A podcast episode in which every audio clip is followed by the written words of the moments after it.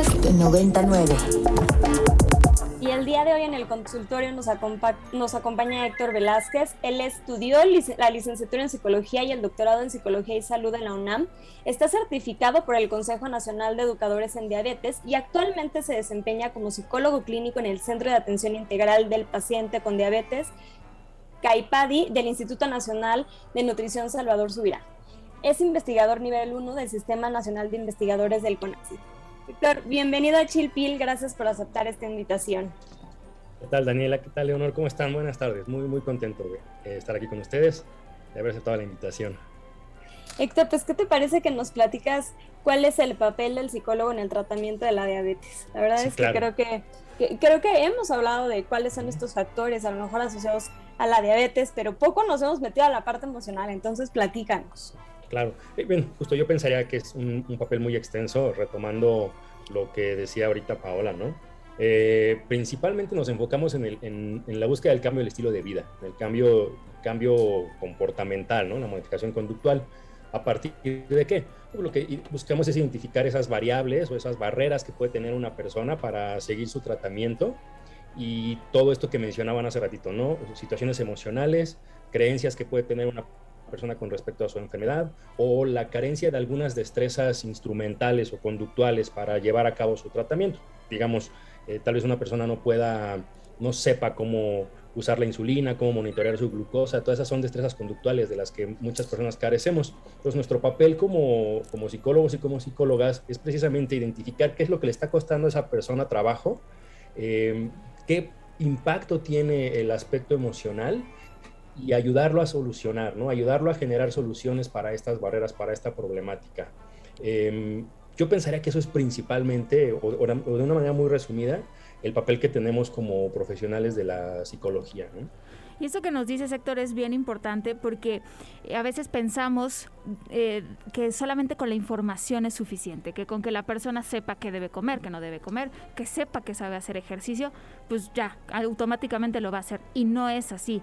Eh, la forma de abordarlo, de explicarlo, de decirlo, puede generar que en la mente del paciente algo haga clic y entonces empiecen a suceder las cosas. ¿Cómo haces esa magia, Héctor? Platícanos. ok, em, no sé si sea realmente una magia, pero sí es una cuestión que, estamos, que hemos estado desarrollando durante mucho tiempo. Tienes razón, la información no es necesaria, no, solo es, no es suficiente. las personas podemos tener mucha información pensando tal vez sobre el, daño que nos puede provocar eh, el cigarro, ¿no? Y aún así tenemos esta conducta. Al mismo tiempo puedo tener ya la información de cómo llevar un plan de alimentación adecuado y eso no quiere decir que ya vaya a ejecutar la conducta tal vez aumente un poco la intención. Lo que nosotros hacemos en el, en el centro es que cada, cada intervención que tienen las personas nos basamos en la entrevista motivacional, ¿no? Es una forma como conducimos nuestra, nuestra entrevista. Eh, buscamos que sean las personas las que nos empiezan a brindar esos beneficios del cambio. No, no, lo decimos nosotros como en un modelo tradicional, ¿no? A lo mejor el modelo que conocemos tradicionalmente, no le decimos, oye, tienes que comer porque eh, te va a hacer bien sino más bien dentro de esta conversación le preguntamos cómo imagina que podría ser su vida o cómo cambiarían las condiciones en las que está actualmente viviendo si empezara a hacer ciertas cosas o también podría ser si dejara de hacer otras tantas cosas. Entonces en este diálogo eh, se, se, empieza a generar la motivación con el cambio, la motivación al cambio. Al mismo tiempo empezamos a brindar estrategias, como les decía, conductuales, ¿sí? solución de problemas. Eh, una persona puede decir, es que a mí se me olvida mucho el medicamento. Bueno, pues vamos a tratar de ver dónde lo tienes, dónde lo guardas. A lo mejor se te está olvidando porque lo, guardas en, la cocina y te lo tienes que tomar en la mañanita o al revés. Entonces, exploramos realmente el contexto de la persona para saber qué es lo que le está dificultando, ¿no? Si es esta, algún conocimiento, como decíamos hace ratito, o si es una destreza. Em, otras cosas que utilizamos también son estrategias de regulación emocional. ¿Por qué? Pues porque muchas veces las personas vienen con esta idea de que emocionalmente tienen un problema y esa emoción no les impide apegarse a su tratamiento o precisamente cuando sienten alguna emoción en específico, la quieren regular ya sea comiendo de más o consumiendo alguna sustancia. Entonces identificamos justamente eso y cambiamos las, las estrategias de, regulación para, para las personas. Oye, Héctor, pues mira, eh, la verdad me parece súper interesante. Te escuchaba y pensaba en muchas cosas que igual podemos seguir platicando regresando a la pausa. Yo tuve, te comparto que yo tuve diabetes gestacional, que es un periodo muy corto, ¿no? Eh, pero bueno, creo que pude adentrarme un poco a cómo viven las personas con diabetes y bueno, desde la parte emocional me parece que hay, que hay retos importantes desde los pacientes y por supuesto desde el equipo de salud.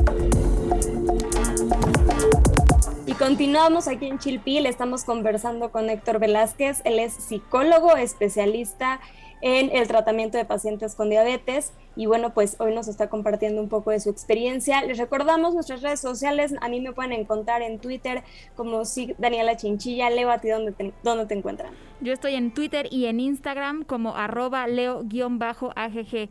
Héctor, ¿algún medio de contacto para que los pacientes tengan más información o si pueden entrar contigo en, en contacto contigo, con el instituto? ¿Dónde pueden buscar? Claro, bueno, eh, para entrar en contacto con el instituto pueden realmente comunicarse directamente al centro, ¿no? Al centro de, de Acaipadi. Eh, te puedo dar el número, el número es 55 73 73 78.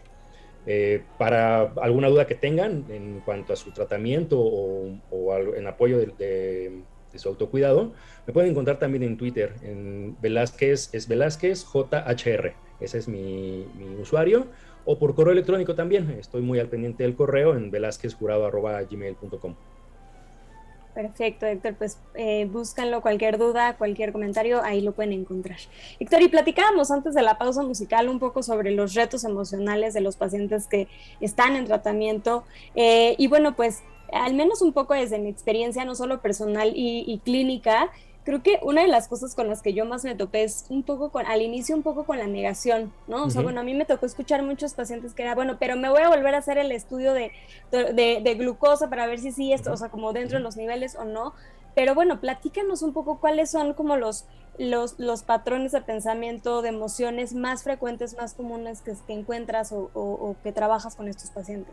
Ok, eh, podría pensar que um, habría dos respuestas aquí. Las la, que nos pasa de manera general a las personas, que sería como tal conceptualizar una emoción como algo malo, como algo negativo, ¿no? entonces que implicaría una enseñanza ¿no? o un proceso psicoeducativo en donde podemos eh, enseñarle a cada persona que bueno, pues las emociones que estás sintiendo pueden estar muy apropiadas a lo que estás viviendo y que no necesariamente son eso el problema, que es algo normal, es algo natural de sentir. Eh, y pensando específicamente del de, el paciente que vive con diabetes, eh, hay, algo que conocemos como distrés emocional, ¿no? O distrés relacionado con la diabetes. Y que muchas veces se puede llegar a confundir con la negación que decías tú al principio o con incluso la misma depresión. ¿Cómo podemos entender esto?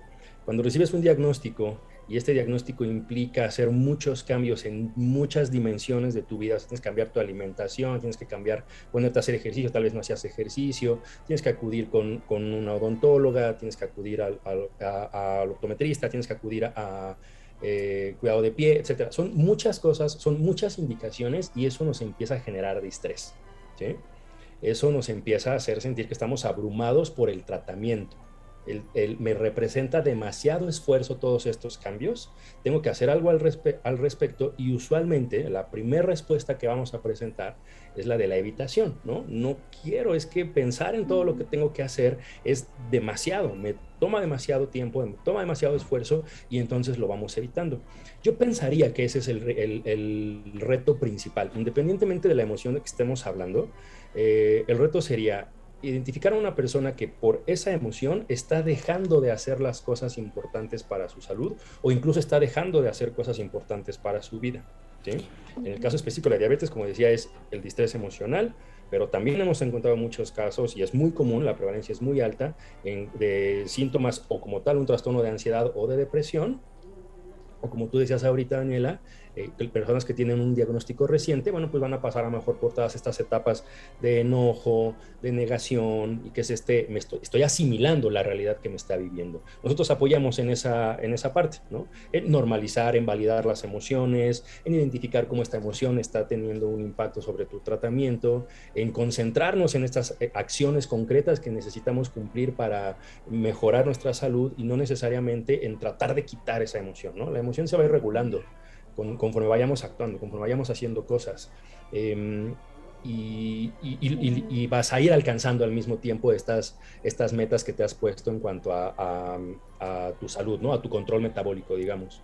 Y, esto se conecta con lo que decía Pau hace rato, creo, ¿no? Porque el ir poco a poco, eh, supongo que va haciendo que la persona vaya sintiendo que sí puede con la situación, ¿correcto? Exactamente, porque justamente lo que hacemos es, eh, en este programa de establecimiento de metas, como, como bien decía Pau, no, no se trata que mañana se vayan y hagan regresar tres horas al CrossFit. Eh, precisamente, imagínense una persona que apenas está empezando con el ejercicio, que mucho tiempo ha estado, ha estado sedentaria, recibe este diagnóstico, no va a empezar así. Va a empezar con 10, 15, 20 minutos de caminata, le va a ir subiendo poco a poco y el lograr esta meta de 10 minutos, al final me va a dejar con una sensación de logro. Y esa sensación de logro es la que me va a ayudar a impulsarme a decir, pues ahora quiero hacer 15. Y ahora que ya junté los 15 y lo estoy haciendo varias veces a la semana, pues quiero llegar a más y más y más. Y eso, lo que hacemos con las personas es que más allá de reforzar solo, o sea, sí reforzamos como tal esa conducta eh, al decirle, oye, qué bueno que estás haciendo esto, pero sí buscamos mucho que sean esas personas las que están haciendo, eh, digamos que entran, entran, se hacen conscientes de la consecuencia de hacer el ejercicio. Oye, ¿qué pasa contigo? ¿O qué pasa en tu vida? ¿Cómo te sientes? ¿Qué cosas experimentas cuando te pones a hacer o después de que haces ejercicio? Y nos dicen todo, ¿no? Me siento bien, eh, me siento más ligero, etcétera. Y hacemos eso, así de esa forma reforzamos el que vayan comprometiéndose poquito a poquito con diferentes conductas. Fíjate que yo me acuerdo mucho que yo, o sea, yo me tenía que estar tomando la glucosa antes y después de comer, ¿no? Y justo tenía que comer, o sea, tenía que hacer el ciclo de comer y eh, caminar, o sea, bajar a caminar 30 minutos y después tomarme la glucosa, ¿no? Entonces era impresionante como si no caminaba, a pesar de que siguiera mi dieta, mis niveles este, estaban altos, ¿no? Entonces, un poco pensando en estos reforzadores positivos, ¿no? Porque a veces creo que los seres humanos funcionamos mucho cuando lo vemos, ¿no? O sea, ver un número, eh, ver un valor eh, secundario a la consecuencia de una conducta te motiva a seguir haciéndola, ¿no? Siento que a veces como que si no vemos el impacto muy en la inmediatez, que también funcionamos mucho así, nos cuesta trabajo mantenernos motivados o reforzar esa conducta. Sí, tienes, tienes toda la razón, porque muchas veces las personas podrían estar esperando un cambio muy grande o, por ejemplo, evitar una complicación que podría aparecer años después. Entonces, lo que queremos o lo que buscamos es justo vincularlo a, un beneficio, a una consecuencia positiva que están experimentando en el momento. El simple hecho de que yo viva en un tercer o cuarto piso y ya suba las escaleras y no me agite, no, no me sienta sofocado, eso para la persona ya es un, ah, ok, esto lo estoy logrando a partir de que empecé a hacer estos cambios pequeños. ¿Sí? Notan, justo es lo que decimos, esta, esta, esta consecuencia, se hacen conscientes de esta consecuencia. Y es justo lo que te pasaba también a ti en ese momento. Sí, exactamente. qué interesante. Oye, Héctor, y pues ya para cerrar esta conversación, eh, estábamos pensando, Dani y yo, que nos gustaría saber qué disfrutas de, de, este trabajo. Pensamos que a lo mejor, eh, pues ver estos cambios en las personas debe ser muy gratificante, pero nos gustaría que tú nos platicaras, para ti, qué es lo más, lo mejor de tener el trabajo que tienes. Sí, pensaría que justo eso, ¿no? El, el, el hecho de que sea algo, un aprendizaje constante, porque en ningún caso es, es, es igual, eh, incluso puedes ver a una persona un año después en un seguimiento y encontrarla en una situación totalmente distinta. Eh, eso es, eso es muy, muy reconfortante, ¿no? El saber que puedes hacer algo al respecto y el ver esos resultados. Eh, pues, yo disfruto de todo, ¿no? Desde las actividades de investigación, las actividades académicas, la labor asistencial, el tener pacientes de mucho tiempo que ya nos conocen, ¿no? Y que nos dicen, oye, me da, me da gusto venir a mi consulta. La verdad es que nunca había escuchado eso en una persona. Nos dicen muy seguido eso. Es que me da gusto venir, vengo con muchas ganas.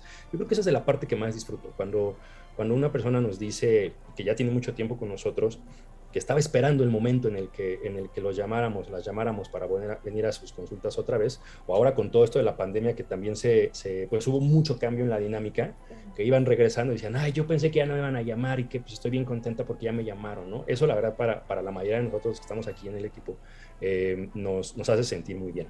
Y, y sumaría eso también, ¿no? La, la convivencia con, con mis compañeros, con mis compañeros, eh, hasta la hora del café disfrutas, ¿no? Todo, todo es, es un ambiente muy, muy, muy padre aquí en Caipadi. Qué bien, excelente. Pues así debe, así debe ser, ¿no? Creo que todo servicio de salud debería eh, proveer esa satisfacción y ese gusto, ¿no? Por cuidar y atender nuestra salud. Héctor, pues muchas gracias por haber estado con nosotras. Fue una plática muy, muy interesante. Si nos puedes recordar rápidamente el teléfono de Caipadi para las pacientes que quieran eh, conocer un poco más, ponerse en contacto. Sí, claro, eh, 5573 7378. Excelente. Pues el doctor Héctor Velázquez de CAIPADI, del Instituto Nacional de Nutrición Salvador Subirón, Subirán. Muchísimas gracias, Héctor. Gracias a ustedes. Muchas gracias por la invitación. Que estén muy bien, Daniela, Leonor. Muchas gracias. Linda tarde. Leo, pues llegamos hacia el final de una, un día, una tarde más de Chilpil. Eh, no sin antes, por supuesto, agradecer a Obando, a Carmen Díaz Leal, a Rox Aguilar por su trabajo en la producción y nos escuchamos la próxima semana. Hasta luego. Para más contenidos como este, descarga nuestra aplicación disponible para Android y iOS o visita ibero909.fm.